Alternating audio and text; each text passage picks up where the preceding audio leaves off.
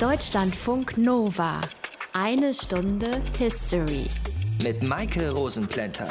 Es ist ja selten, dass Ermittlungen nach einer Tat abgeschlossen werden, es dann auch ein Ergebnis gibt und es dann 35 Jahre später neue Ermittlungen dazu gibt. So geschehen zum Attentat auf das Oktoberfest am 26. September 1980. Da stand der Täter relativ schnell fest und auch sein Motiv, nämlich persönlicher Art, aber der Anschlag war laut den Ermittlern auch politisch motiviert. So das Urteil der Ermittler von vor 40 Jahren. In diesem Jahr gab es ein neues Ergebnis, entstanden durch die Wiederaufnahme der Ermittlungen 2014. Jetzt kommt die Staatsanwaltschaft zum Schluss, der Täter war ein Gesinnungstäter. Es war keine persönliche Tat und er war getrieben von rechtsradikalen Ideologien. Er wollte Einfluss nehmen auf die Bundestagswahl, die nur wenige Tage nach dem Anschlag stattgefunden hat. Was damals tatsächlich passiert ist und ob der Täter sein Ziel erreicht hat, das alles in dieser einen Stunde History. Aus den prallgefüllten Schatzkammern der Menschheitsgeschichte. Euer Deutschlandfunk Nova-Historiker Dr. Matthias von Helfeld. Hi Matthias. Hi, grüß dich. Dieser Anschlag auf das Oktoberfest 1980, das war ja nach dem Zweiten Weltkrieg nicht der erste rechtsterroristische Akt dieser Art. Nee, nee, es gab schon vorher welche. Es gab ja vorher schon rechtsterroristische Gruppierungen in Deutschland. Über eine haben wir sogar schon mal eine Sendung gemacht. Das war die Sozialistische Reichspartei, die sogenannte SRP. Das war ein schlichtes Sammelbecken von ehemaligen Nazis und durchaus auch hohen Funktionsträgern des NS-Regimes. Kurz vorher war der Bund Deutscher Jugend, BDJ, gegründet worden teilweise im Übrigen finanziert durch US-amerikanische Dienststellen in Deutschland, weil auch hier Wehrmachtsangehörige und ehemalige SS-Leute drin waren, die sangen HJ-Lieder, wie man sich aus dem Namen schon sagen kann, und hatten einen technischen Dienst, und das war der Hauptpunkt, der nämlich sollte sich vorbereiten auf eine Art Partisanenkrieg, falls die Sowjetunion in Deutschland einmarschieren würde. Anfang der 60er Jahre waren westdeutsche Rechtsterroristen involviert beim Befreiungsausschuss Südtirol. Der wollte die gewaltsame Abtrennung Südtirols von Italien, weitgehende Autonomierechte und es gab in dieser Zeit schwerste Anschläge in Südtirol mit insgesamt 15 Toten. In den 1960er und 70er Jahren gab es dann ja so eine Umbruchszeit in der Bundesrepublik. Es gab die Studentenproteste, es begann eine Art Aufarbeitung der nationalsozialistischen Vergangenheit Deutschlands und es gab auf politischer Ebene durch Willy Brandt und Walter Scheel so eine Art von Annäherung an die kommunistischen Staaten in Osteuropa. Hat es denn auch in dieser Zeit rechtsterroristische Anschläge gegeben? Ja, und zwar genau von Leuten und Organisationen, die das exakt verhindern wollten. Die hießen dann Deutsche Befreiungsbewegung, Europäische Befreiungsfront oder Gruppe Hengst. Das war terroristischer Antikommunismus gegen westdeutsche Kommunisten, die es ja hier auch gab, und eben natürlich vor allem gegen die DDR. Gab es denn auch Prozesse gegen Rechtsterroristen, die von der Öffentlichkeit wahrgenommen wurden, also so, dass man sich der Gefahr bewusst sein konnte? Ja, die gab es. Es gab sogar mehrere und von vielen habe ich mal einen rausgenommen, der vermutlich jedenfalls der bedeutendste war. Der hat stattgefunden im Mai 1979 vor dem Oberlandgericht in Celle. Es tagte in Bückeburg und angeklagt war Michael Kühnen und die Aktionsfront Nationaler Sozialisten. Die machten damals ziemlichen Wirbel. Da gab es Überfälle auf Kasernen, bei denen Sturmgewehre erbeutet wurden. Es gab Sparkassenüberfälle. Es gab den Überfall auf einen Truppenübungsplatz, bei dem sogar Maschinenpistolen erbeutet werden konnten. Und geplant hatte diese Gruppe die Befreiung von Rudolf Hess. Nur noch mal zur Erinnerung, das war der sogenannte Stellvertreter des Führers. Es war beabsichtigt, Beate und Serge Klarsfeld zu ermorden und einen Anschlag auf die KZ-Gedenkstätte in Bergen-Belsen durchzuführen. Und eines der Ziele des Täters beim Anschlag auf das Oktoberfest 1980 war ja, nach neuesten Erkenntnissen, dass er Einfluss nehmen wollte auf die Bundestagswahl, die wenige Tage später, Anfang Oktober, stattgefunden hat. Hatte er denn Erfolg? Hatte das Attentat tatsächlich Auswirkungen auf die Wahl? Also das kann man natürlich nicht so ganz genau sagen, weil man das nicht äh, nachvollziehen kann. Aber das Ergebnis jedenfalls ist nicht das, was er beabsichtigt hat. Also der Attentäter wollte offenbar Bundeskanzler Helmut Schmidt, damals von der SPD, Schaden, der den Slogan aufgelegt hatte, Sicherheit für Deutschland. Und das war gemünzt auf den gerade beendeten deutschen Herbst der RAF äh, Ende der 70er Jahre in Deutschland. Während des Wahlkampfes entbrannte eine heiße Diskussion zwischen eben Helmut Schmidt von der SPD und dem Gegenkandidaten Franz Josef Strauß von der CSU.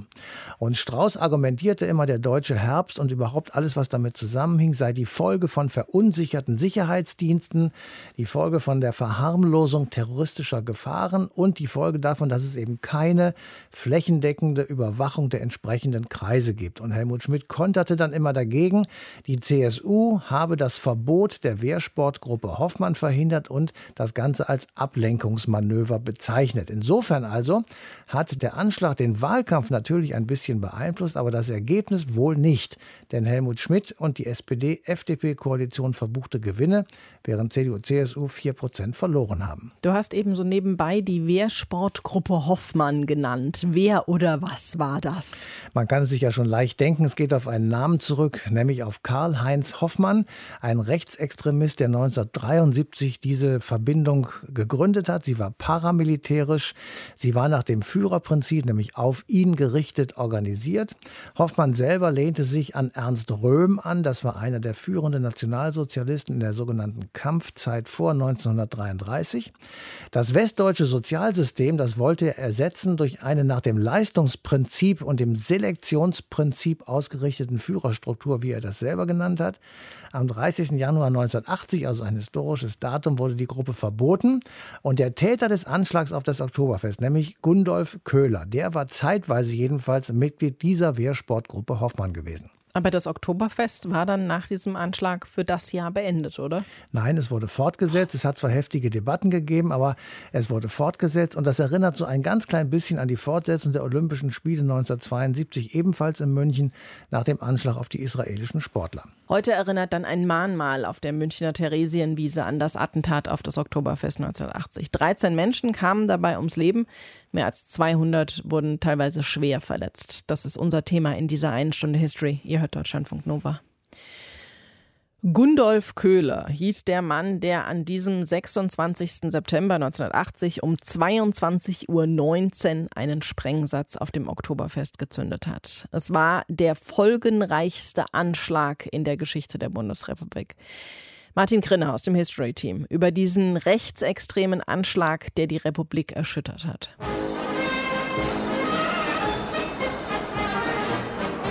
Es hätte ein guter Tag werden sollen.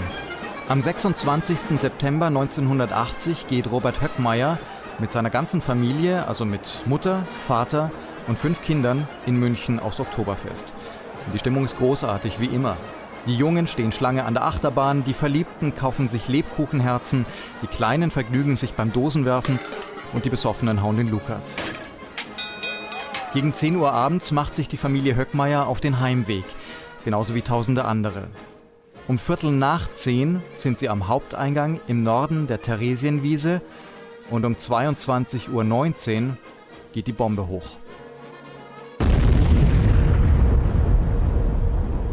Da war ein Mann am Abfalleimer mit beiden Armen drin und war in der Position, als wenn er es rausheben will.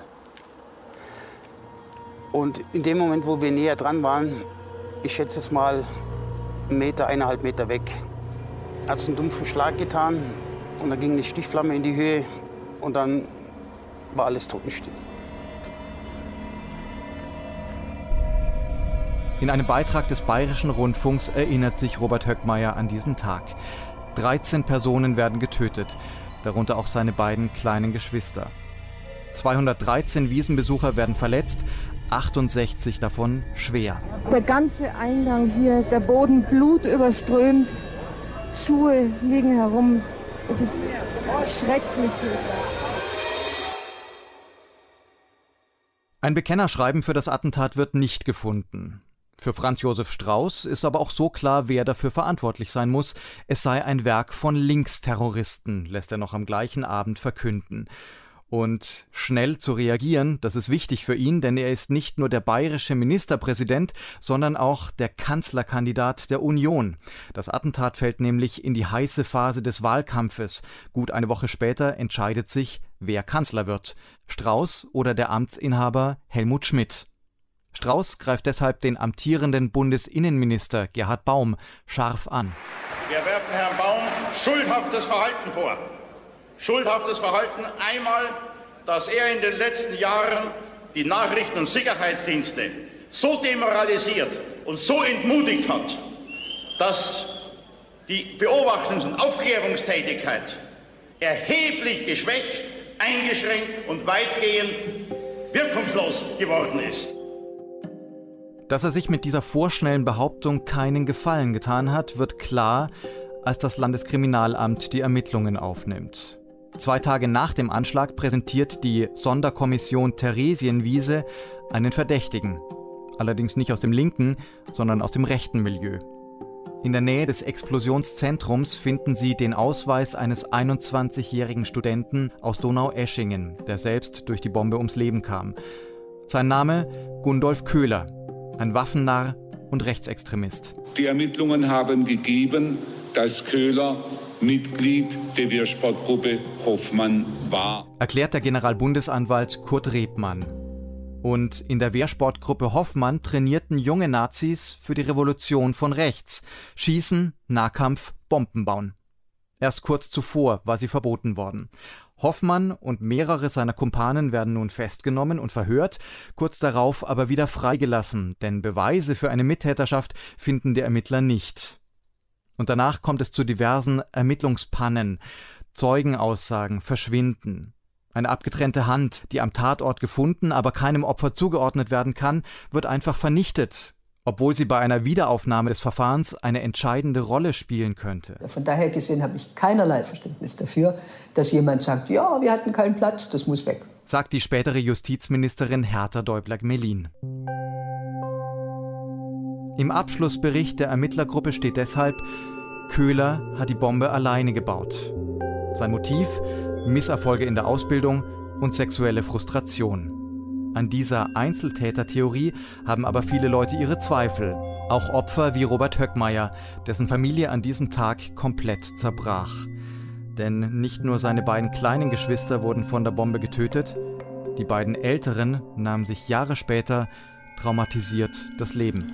Die haben mir beide gesagt, bevor sie gegangen sind zu mir, persönlich auch, äh, ich kann nicht mehr, ich will auch nicht mehr. Und danach kam ja dann die Todesmeldung, also dass sie verstorben sind.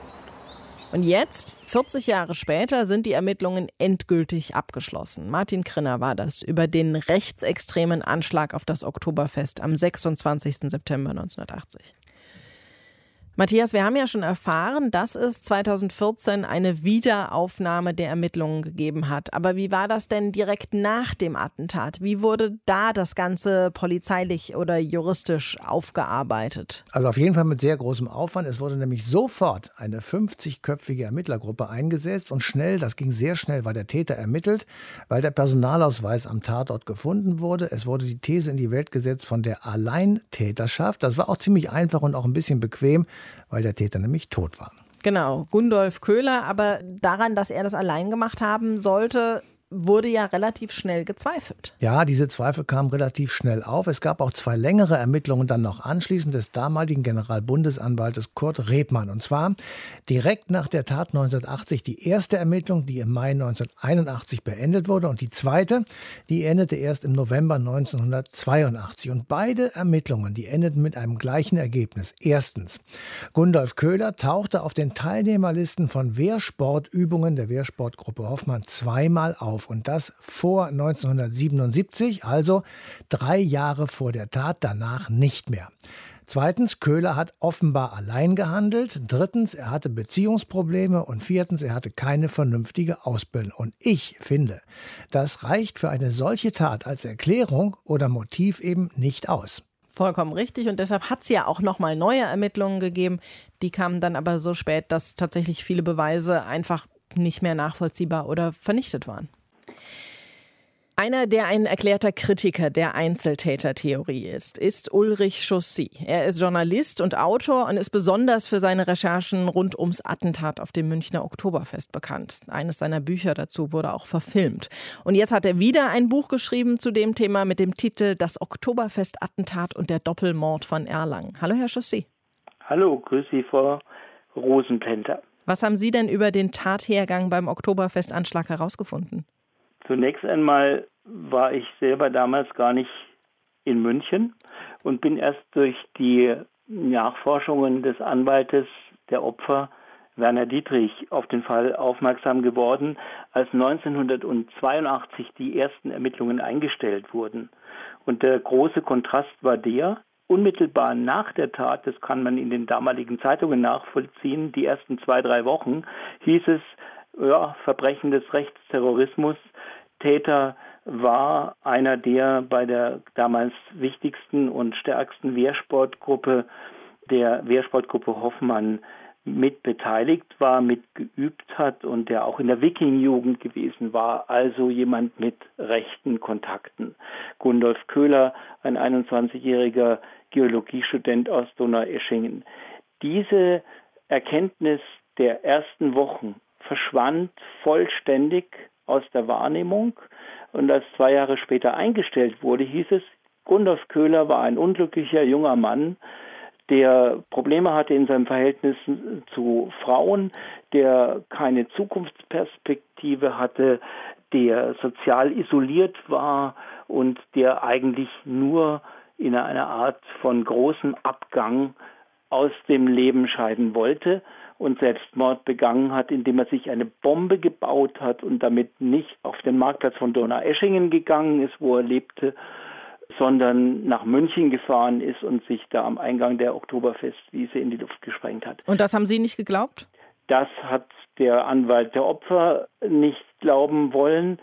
Das habe ich dann mit den ersten Recherchen, die ich begonnen habe, auch nicht geglaubt. Es ging damit los, dass es eben auch in den ersten Ermittlungen, darauf beruhten ja auch diese ersten Zeitungsartikel in den Wochen danach, ja absolut eine Menge von Zeugenaussagen gab, die belegten, dass Gundolf Köhler unmittelbar vor der Tat und ab dem Nachmittag in München immer wieder mit anderen Personen zusammen gesehen worden ist. Und es also Anlass gab, schon aufgrund seiner Vorgeschichte, natürlich dem genauestens nachzugehen, sind das Mitwisser, sind das Mittäter, waren das Beteiligte an diesem Anschlag, aber davon war in der Tat bald keine Rede mehr. Und als ich dann anfing, über den Anwalt zu berichten und seine Aktivitäten der Tat auf den Grund zu gehen, habe ich nach meinen ersten Berichten im BR einen Teil der Ermittlungsakten, nicht viel, aber eben solche Aussagen von Zeugen zugespielt bekommen, die auf eine Mehrtäterschaft hinwiesen. Dann habe ich Folgendes gemacht. Ich bin dem einfach nachgegangen. Ich bin selber zu diesen Zeugen gegangen, soweit ich sie noch finden konnte, um nachzuvollziehen, was hat eigentlich die Polizei, was haben die Ermittlungsbehörden gemacht. Die große Überraschung war zunächst einmal, solche Spuren wurden tatsächlich ab ungefähr Mitte November nicht mehr intensiv verfolgt. Genau zu dem Zeitpunkt hat man in der Intensität nachgelassen, indem man sich in Donaueschingen auf einen Freund, Schulfreund von Gundolf Köhler verlegt hat, mehr oder minder als Kronzeugen und Gewährsmann für diese Selbstmördertheorie. Das heißt, Sie sagen, die Zeugenaussagen wurden nicht weiter berücksichtigt, weil man im Grunde einen hatte, der Aussagen getroffen hat, das alles bestätigt hat, was die Polizei angenommen hat. Ja, der Kronzeuge, wie ich ihn nennen würde, mit geänderten Namen Peter Wiegand, der hat dieses Bild entworfen und das Merkwürdige war damals schon, denn das war der nächste Schritt, ich fuhr nach Donaueschingen und habe im Umfeld des Täters recherchiert. Ich habe ja auch Kontakt mit der Familie, also mit den Brüdern von Gundolf Köhler aufgenommen. Ich habe sozusagen alles an Recherchen versucht nachzuvollziehen, was ja irgendwie auch sozusagen im Spektrum der Ermittler liegen musste oder hätte liegen müssen. Und da sind mir in Donaueschingen sehr merkwürdige Dinge begegnet. Denn als ich dann anfing nachzuforschen, ja, was ist denn dran an diesen Aussagen von Peter Wiegand? Der Junge ist sozial isoliert. Gundolf Köhler spielte Schlagzeug, hat wenige Wochen vor dem Anschlag eine Anzeige in der Zeitung aufgegeben, suchte eine Band, hat sie gefunden, hat zweimal in der Woche bis ganz kurz vorm Anschlag mit den Jungs geübt. Der Junge hat keine Zukunftsperspektive. Gundolf Köhler hatte einen Bausparvertrag abgeschlossen, wo er die Hälfte seines Ferienjobgeldes eingezahlt hat. Ein 21-jähriger Schwabe, der einen Bausparvertrag errichtet hat, keine Zukunftsperspektive. Lauter solche Dinge. Also es war von vornherein sehr merkwürdig, dass übrigens auch diese Dinge nicht Gegenstand der Ermittlungen waren. Zumal man eben davon ausgehen muss, und das ist ja jetzt bei den jetzt wieder eingestellten Ermittlungen der Fall, es gab ja eine Dreiergruppe, den Gundolf Köhler, diesen Kronzeugen Peter Wiegand und einen dritten. Köhler war tot und die beiden, die da darüber aussagten, was da in der Freundesgruppe so gesprochen worden sind, da sagte der eine, ja, wir sind da rumgefahren, haben Wahlkampfveranstaltungen besucht und Gundolf philosophierte darüber, wie man den Wahlkampf durch einen Bombenanschlag beeinflussen könnte zum Nutzen und Frommen radikaler Parteien wie der NPD. Was ist denn Ihrer Meinung nach passiert? Wer war's? Naja, also Gundolf Köhler ist derjenige, der die Bombe gelegt hat. Mehr können wir im Prinzip nicht sagen. Ich kann sagen, weil zum Beispiel zu den später hinzugekommenen Zeugen, die sich bei mir gemeldet haben, da war darunter der Sprengstoffspezialist des Bundeskriminalamtes, der damals von der Sonderkommission Theresienwiese von seinem Kollegen im Bayerischen Landeskriminalamt hinzugezogen wurde und der sich das alles angeschaut hat. Die haben ja die Bombe nachgebaut und eine Probesprengung gemacht. Und der sagt, der Köhler hatte Ahnung von Sprengstoff, aber diese komplizierte Bombe hat er nicht selber alleine bauen können. Und auch die Materialien, die in der Werkstatt im Elternhaus Köhler im Keller gefunden worden sind, geben nicht vollständig her, dass alle Materialien von dort stammen. Das heißt, er muss Unterstützung, er muss Hilfe gehabt haben von dritter Seite. Dann sind ja die ganzen Erkenntnisse von Begleitern am Tatort. Aber dem allen ist ja nicht mehr nachgegangen worden. Und das Problem der Ermittler, die ab 2014 im Dezember die Ermittlungen wieder aufgenommen haben, sind die verpassten Chancen der alten Ermittlung. Ich meine, wenn ich mir vorstelle, dass wir da einen Kronzeugen hatten, einen sehr genauen Zeugen, das war ein junger Homosexueller, der den Köhler gerne angesprochen hätte, wenn er es denn gekonnt hätte, aber der war die ganze Zeit mit zwei anderen jungen Männern beschäftigt. Damals hat man, nachdem man sich auf den Kronzeugen in Donaueschingen mit der Selbstmordtheorie geeinigt hat, aufgehört, nach diesen Leuten zu suchen. Im Jahre 2017 stellt sich der Leiter der neuen Sonderkommission bei Aktenzeichen XY hin und möchte jetzt die Leute finden, die damals mit Köhler am Tatort gewesen sind. Ulrich Chaussy ist Experte für den Anschlag auf das Oktoberfest 1980 und hat uns erklärt, warum er die Einzeltätertheorie für falsch hält. Danke Ihnen dafür. Bitte sehr. So vieles ist ungeklärt bis heute und so viele Zweifel an dem Tathergang, wie die Ermittler ihn 1980 dargestellt haben. Matthias, das muss doch ein ziemlich mieses Bild auf die Ermittlungsbehörden geworfen haben. Wieso wurde damals nicht genauer, mehr oder weiter ermittelt? Naja, also so ganz genau weiß ich das natürlich auch nicht, aber ganz offensichtlich jedenfalls haben die Ermittler die Hinweise, die sie bekommen haben von Augenzeugen, nicht wahrgenommen oder haben ihnen nicht geglaubt. Es gab zwei Männer, die gesehen worden waren am Tatort. Einer habe mit Köhler an einer weißen Tasche hin und her gezogen. Rechtsextremisten gaben später an, an der Tat beteiligt gewesen zu sein, aber all diese Spuren wurden eben nicht konsequent weiterverfolgt. Und im Oktober 2011 hat der Spiegel dann geschrieben, dass Köhler im Milieu der militanten Neonazis verwurzelt gewesen sei. Und auch das wurde von den Ermittlungsbehörden damals ignoriert. Das kann man wohl so sagen. Es wurde ignoriert. Es wurde jedenfalls nicht weiter recherchiert und verfolgt, denn das hätte ja bedeuten können, dass Köhler eben nicht allein gehandelt hat. Und dann hätten wir es schon 1980 mit so etwas wie mit dem NSU zu tun gehabt, nämlich dem nationalsozialistischen Untergrund. Also eine von mehreren Tätern begangene Tat, hinter denen ein rechtsterroristisches Netzwerk gestanden hat. Und dann wäre die wirkliche politische Dimension dieses Attentats eben auch herausgekommen. Und der Spiegel hat im Oktober 2011 nach der Durchsicht von 40.000 Blatt bis dahin nicht veröffentlichte Akten seinen Artikel geschrieben. Also, da wird schon was dran gewesen sein. Und auch durch die neu aufgenommenen Ermittlungen hat es da tatsächlich keine neuen Spuren gegeben. Laut den Fahndern gibt es zwar keine tatsächlichen Anhaltspunkte, dass weitere Personen an dem Anschlag beteiligt gewesen waren, aber ausschließen, sagen die Ermittler, kann man es eben auch nicht. Jetzt haben wir so viel darüber gehört, was nicht ermittelt wurde nach dem Anschlag auf das Oktoberfest 1980. Da ist es tatsächlich nur fair, mal mit jemandem zu sprechen, der damals dabei war. Klaus Pflieger ist unser Mann dafür. Er war einer der ermittelnden Staatsanwälte beim Bundesgerichtshof nach dem Anschlag auf das Oktoberfest. Hallo, Herr Pflieger. Hallo, Frau Hosenblinder. Welche Erkenntnisse waren denn unmittelbar nach der Tat bekannt? Ja, aufgrund äh, der enormen Personenschäden, es waren ja 13 Menschen tot und 200 zum Teil schwerst verletzt, aber vor allem aufgrund der Funde am Tatort gingen wir Ermittler sofort davon aus, dass es sich um eine Sprengstoffbombe gehandelt hat, die dort gezündet worden war. Und äh, weil neun Tage später die Bundestagswahl stattfand, hat man eine terroristische Tat für möglich gehalten, weshalb wir, die Bundesanwaltschaft, die Ermittlungen übernommen haben.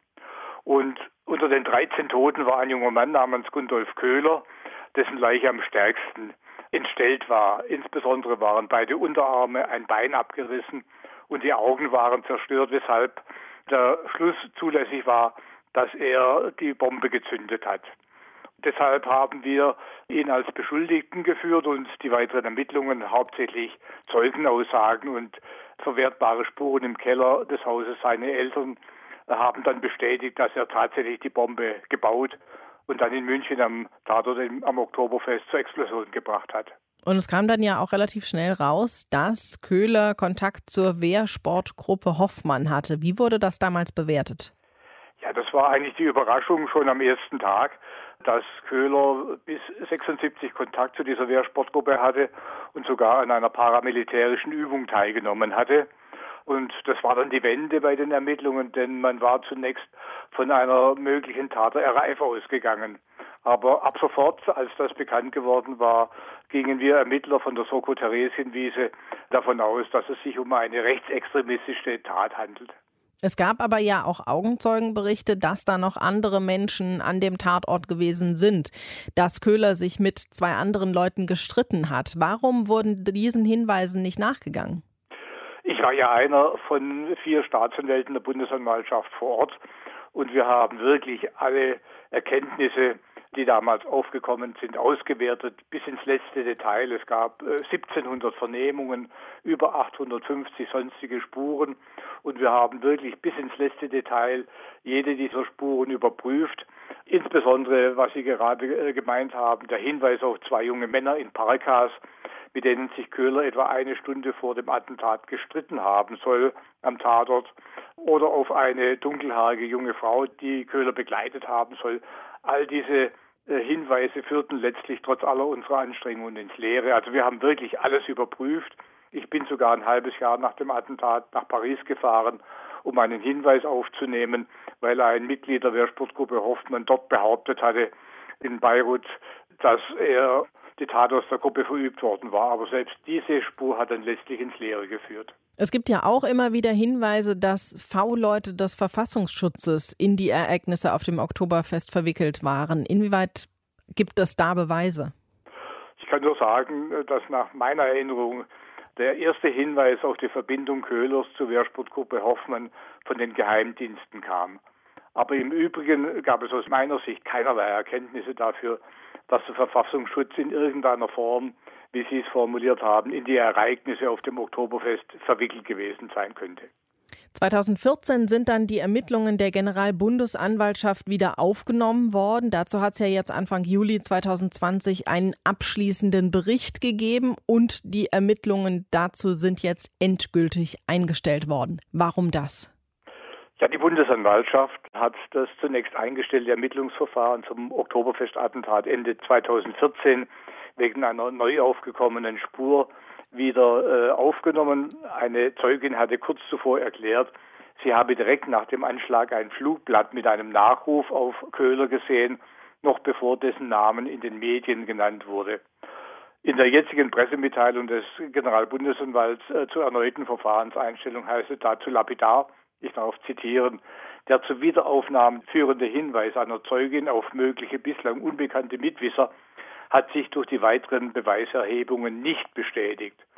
Aber die Bundesanwaltschaft äh, hat bei diesen wiederaufgenommenen Ermittlungen sich nicht nur auf diese neue Spur mit dieser Zeugin konzentriert, sondern man hat nochmal alle früheren und auch später hinzugekommenen Erkenntnisse nochmals überprüft und ist dann letztlich abschließend, wie im Jahr 1982 bei der ersten Verfahrenseinstellung, zu dem Ergebnis gekommen, erstens, dass der Oktoberfestanschlag eine rechtsextremistische Tat war, dass Gundolf Köhler tatsächlich dieses Attentat verübt hat, dass die Möglichkeit einer Beteiligung anderer Personen als Anstifter gilt oder Mittäter beispielsweise nicht ausgeschlossen werden kann, dass es dafür aber keine erkennbar sichtlichen Beweise gegeben hat, die zu irgendeiner Anklage hätte führen können. Deshalb ist das Verfahren eingestellt worden. Wenn es jetzt nochmal neue Erkenntnisse gäbe, könnte dann dieses Verfahren, diese Ermittlung zum dritten Mal eröffnet werden oder ist jetzt tatsächlich absolut Schluss? Ein eingestelltes Verfahren kann immer wieder aufgenommen werden, wenn neue Erkenntnisse dazukommen. Allenfalls äh, könnte eine Verjährung dem Verfahren ein absolutes Ende verpassen, aber seit Mitte der 70er Jahre hat der Gesetzgeber festgelegt, dass Mord nicht verjährt und deshalb sind sämtliche Tatbeteiligungen an dem Attentat auf das Oktoberfest ja als Mordunterstützungen anzusehen, wenn es solche gegeben hat. Und deshalb muss, wenn es wirklich wieder neue Erkenntnisse geben sollte, wie jetzt bei dieser Zeugin, muss das Verfahren wieder aufgenommen werden. Da gibt es keinen rechtlichen Hinderungsgrund. Sagt Klaus Pflieger. Er war einer der ermittelnden Staatsanwälte beim Bundesgerichtshof nach dem Anschlag auf das Oktoberfest 1980. Danke Ihnen für die Information. Gerne. Es ist ja tatsächlich nicht so, dass es aktuell weniger Bedrohungen von rechts gibt. Zum Beispiel werden ja seit 2018 fast 40 verschiedene Personen aus verschiedensten Bereichen von Rechtsextremisten bedroht. Andrea Röpke ist Rechtsextremismus-Expertin. Sie hat mehrere Insider-Reportagen über rechtsextreme Gruppen gemacht und auch mehrere Bücher zum Thema geschrieben. Hallo, Frau Röpke. Ja, hallo. Wie groß ist denn die Bedrohung durch den Rechtsterrorismus heute? Ich glaube, sie ist wirklich sehr, sehr groß und ich glaube, sie wird auch, ohne Panik schüren zu wollen, tatsächlich immer noch sehr, sehr stark unterschätzt, weil das strukturelle Problem und die Netzwerke einfach äh, nicht offengelegt werden. Und es gibt ja im Moment auch wieder eine Partei im Deutschen Bundestag, die Gedankengut vertritt, das von vielen als tendenziell rechts bis rechtsextrem angesehen wird. Wie weit ist solches rechtsextremes Gedankengut in der Mitte der Gesellschaft angekommen? Ja, es ist schon längst angekommen. Also wir haben tatsächlich einen Rassismus und eine Demokratiefeindlichkeit innerhalb unserer Gesellschaft, die alarmierend sind. Und äh, es gibt ja schon lange, seit über zehn Jahren waren Wissenschaftler davor, dass wir diese Tendenz haben. Wir haben uns da mal so ein bisschen ausgeruht und die AfD hat aber dann sehr, sehr schnell davon profitiert. Tatsächlich ist die AfD heute in Gänze und da kann man sich nicht ausruhen, in denen sich der Flügel, der völkische Flügel der Partei aufgelöst hat, sondern in Gänze ist diese Partei wirklich ein Türöffner für Gewalt, für Hass der tatsächlich in großen Teilen der Gesellschaft leider auch ankommt. Spielt die AfD dann auch eine Rolle in rechtsextremem Spektrum? Ja, natürlich, auf jeden Fall. Also die AfD ist eine Partei, die zeigt, äh, dass man ganz schnell ähm, hoch hinauskommen kann. Die Szene, wie sie selber sagt, auch die neurechte Szene, aber auch die sogenannte alte Szene, also insgesamt die rechtsextreme Szene, fühlt sich durch den parteipolitischen Erfolg äh, der AfD im Aufwind, wie sie sagen. Und es wird einfach schick, Widerstand von rechts zu äußern oder zu leben. Es wird schick, Hass auszusprechen, Tabus zu brechen, Hemmschwellen zu senken. Und all das haben wir auch äh, unter anderem der AfD und ihren Politiker und Politikerinnen zu verdanken. Es hat ja in letzter Zeit mehrere Anschläge auf Synagogen oder Shisha-Bars gegeben. Sind das alles Taten von Einzeltätern oder stehen da Gruppen oder Organisationen dahinter? Im Gegenteil, es sind eben in den seltensten Fällen wirklich Einzeltäter. Wir haben in Deutschland wirklich eine Herangehensweise, dass Rechtsterrorismus immer gleich Einzeltäterpolitik oder Einzeltat ist. Also das ist schon mit dem Oktoberfestanschlag so gewesen 1980 und es ist immer wieder auch so fortgesetzt worden. Im Gegenteil, es ist anders. Tatsächlich zeichnet sich ab und das hat sich zum Beispiel eben auch beim Anschlag 2016 in München mit neun toten Menschen gezeigt, aber auch bei dem folgenden Rechtsterrorismus Terrorakten, dass tatsächlich meistens ein Austausch dieser extrem rechten Täter stattfindet. Das heißt, sie beschaffen sich ihre Waffen aus Strukturen, die vorgegeben sind. Sie sind natürlich vor allen Dingen in der Gamer-Szene, in der radikalisierten Gamer-Szene unterwegs. Sie tauschen sich im Darknet aus. Sie treffen sich auf der Straße oder sie treffen sich beim NSU und den folgenden Terrorgruppen dann tatsächlich auch in illegalen Untergrundzellen und Netzwerken. Das heißt, nur im seltensten Fall gibt es null Austausch, wie uns immer wieder weisgemacht werden soll. Und ich glaube, ein großes Manko oder eine große Gefährlichkeit, die tatsächlich dem weiteren Rechtsterrorismus auch Vorschub leistet, ist, dass wir diese Strukturen nicht wirklich nachhaltig und beherzt aufklären. Aber gerade bei dem Anschlag aufs Oktoberfest gab es ja jetzt nochmal neue Ermittlungen und auch die haben festgestellt, dass es ein Einzeltäter gewesen ist. Warum ist es für die Ermittler so schwierig, diese Organisationen, diese Verbindungen aufzudecken? Es ist gar nicht so schwierig. Es liegt an dem Willen aufzuklären. Wenn tatsächlich erst die Hausdurchsuchungen Wochen oder Monate später stattfinden oder wenn wie im Fall des Oktoberfestanschlags tatsächlich die Asservaten, die ganzen Beweismaterialien bereits vernichtet sind und dann erst die wirklichen Ermittlungen aufgenommen werden, wenn tatsächlich so Gruppen, terroristische Gruppen an sich wie die Wehrsportgruppe Hoffmann gar nicht richtig beleuchtet werden und das können wir immer wieder über hunderte von Terrorgruppen von rechts bis heute hin sofort fortsetzen, dann liegt es vor allen Dingen an der Bereitschaft. Und auch gestern erst sagte der bayerische Innenminister im Bayerischen Rundfunk, es sei, er rede wieder von Einzeltätern innerhalb auch der Polizei in Hessen und Bayern.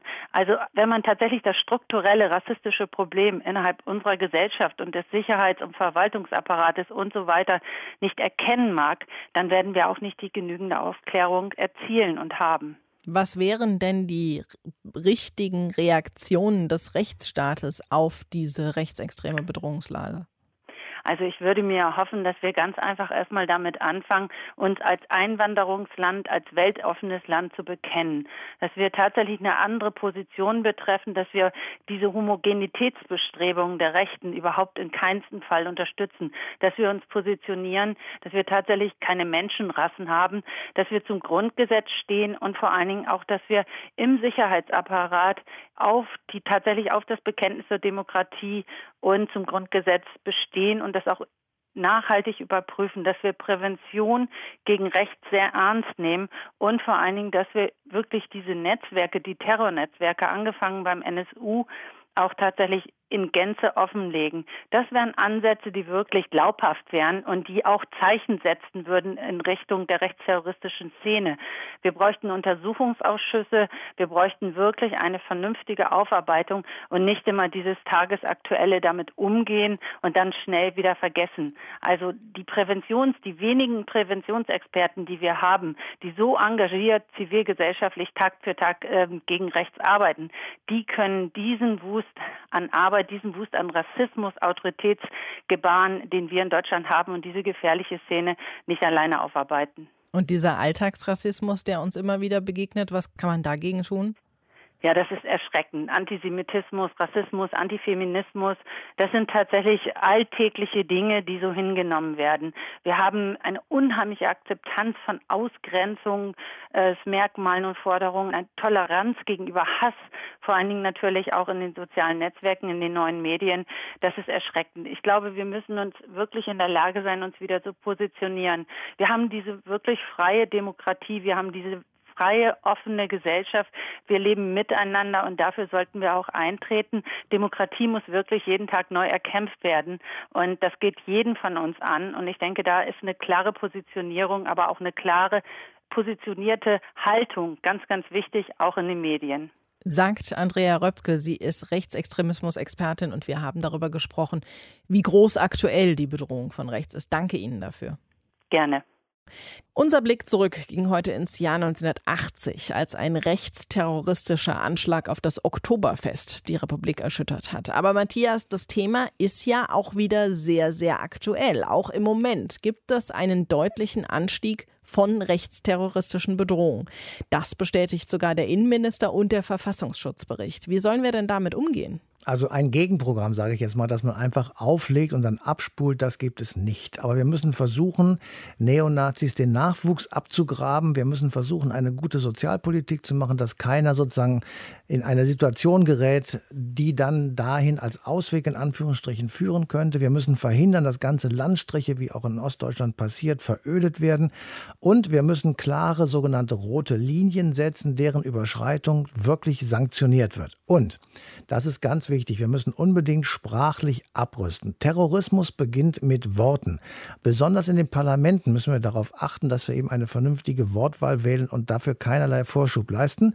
Und wir müssen die rechtsextremen Parteien und Gruppierungen bekämpfen mit den Mitteln des Rechtsstaates. Aber, und das ist auch wichtig, wir müssen unsere Gesetze auch anwenden und auf jeden Fall die Strafen durchsetzen. Wenn wir verharmlosen oder wenn wir wegschauen, dann steigern wir die Gefahr für den demokratischen Staat. In der nächsten Sendung geht es um ein einmaliges Ereignis in der Geschichte, zumindest um den Endpunkt dieses Ereignisses, nämlich um den Tag, den 3. Oktober 1990, an dem offiziell aus zwei deutschen Ländern eines wurde. Begonnen hat diese friedliche Revolution ja schon 1989 und führte dann natürlich zum Fall der Mauer. Dazu hatten wir ja auch schon eine Sendung gemacht. Das nächste Mal dann also der Abschluss dieser Revolution und die Wiedervereinigung Deutschlands. Und die Frage, ob wir jetzt tatsächlich ein Land geworden sind. Bis dahin euch eine schöne Zeit. Macht's gut. Bye bye. Deutschlandfunk Nova. Eine Stunde History. Jeden Montag um 20 Uhr. Mehr auf deutschlandfunknova.de.